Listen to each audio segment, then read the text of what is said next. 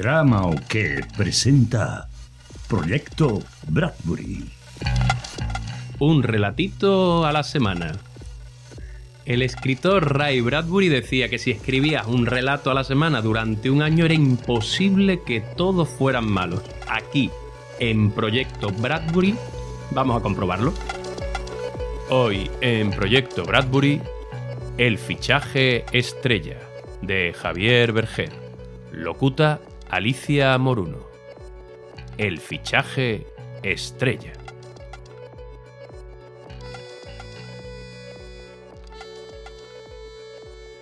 Tras años de terapia, llegué a conocerme a mí misma y me di cuenta de que me caía fatal.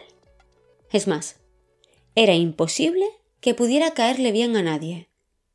No puedo evitar el enfrentamiento, la gresca, pero sobre todo el placer de observar la confusión que se genera en mis acompañantes, cuando comprueban que voy siempre un pasito más allá de lo esperado.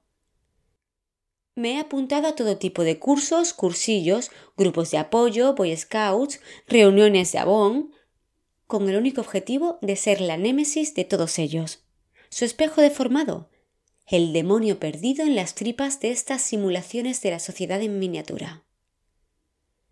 Para que os hagáis una idea de hasta dónde puede llegar mi perversión y mi placer por quedar por encima de los demás, os dejo aquí un ejemplo. En una charla sobre ecofeminismo libertario, una de las ponentes, aprovechando un descanso, le dio un batido de fresa a su hija que no paraba de llorar. Me acerqué a ella, la felicité por su discurso sobre la sororidad, pero le dije que se quedaba muy corta, que la lucha feminista no se podía quedar en nosotras, que la lucha feminista también debía ser antiespecista y ella, dándole ese batido industrial a su hija, estaba consumiendo secreciones mamarias de una vaca, a la que le robaban su ternero y su leche para que la tomemos nosotras. Y eso también es violación. Le dije que no sabía quién quería engañar con esa falsa actitud de buena madre, feminista y ecologista si no respetaba a todas las hembras, sean de cualquier especie. Antes de alejarme, le lancé que personas como ellas me daban asco, eran un lastre para nuestra lucha. Allí la dejé, rumiando mi discurso. Su hija seguía succionando la leche tintada y saborizada. El sentimiento de culpa nos viene grabado desde la infancia y nos obliga a querer ser mejores. Pero siempre la fastidiamos. Y ahí entro yo. No somos perfectas, claro, Estamos llenas de contradicciones. Y hay que aprender a aceptarlas, tal y como yo he aceptado mis defectos. Saliendo del local escuché a la niña llorar de nuevo. La culpa le había arrebatado el batido. Para celebrarlo, me pedí una doble Whopper con extra de bacon. Sentía así como mi cinismo se expandía y tomaba las riendas de mi vida. Esta manera de ser me ha convertido en una pestada en una social, en una persona de la que no te puedes fiar. No tengo familia, ni novio, ni coche, ni casa, pero duermo de un tirón.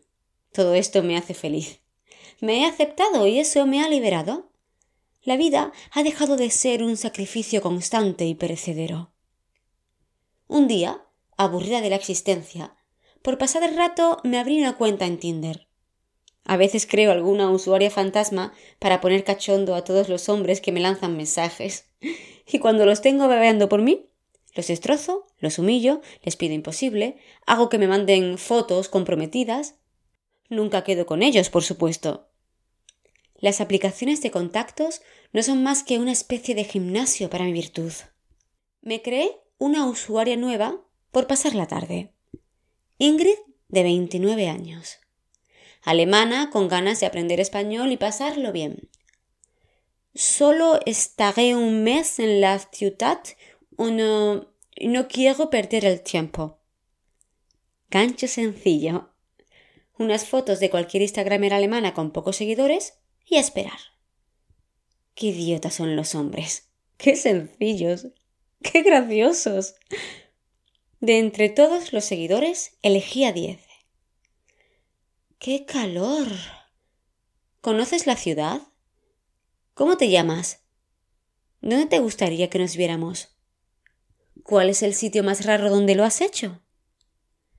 De esos diez, pasaron a la siguiente fase solo cinco.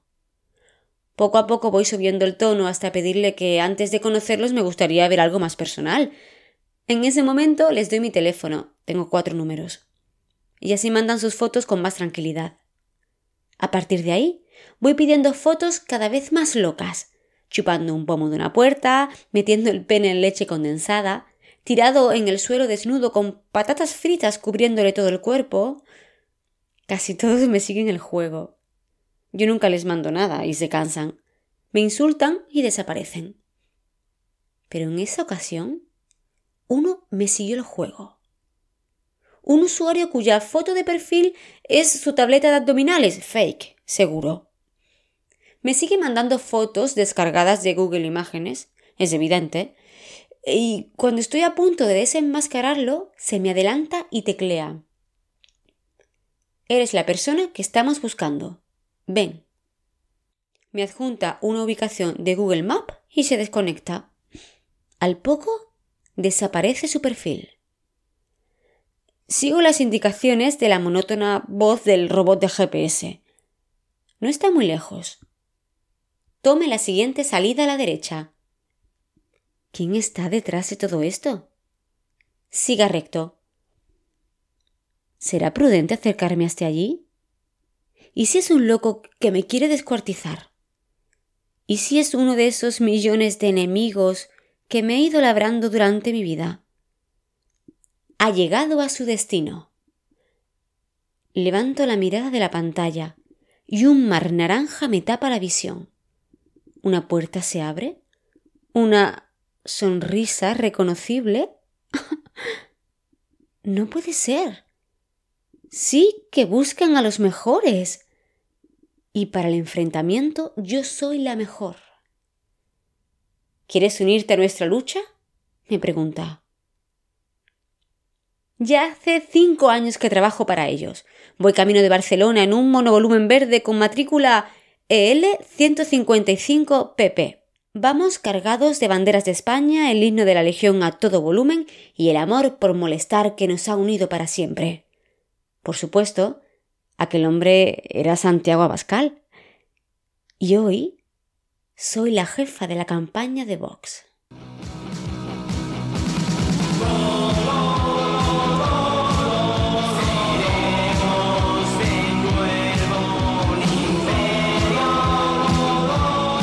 Proyecto Bradbury es un formato de drama o qué. Eso sí, los derechos de propiedad intelectual de los textos pertenecen a los autores.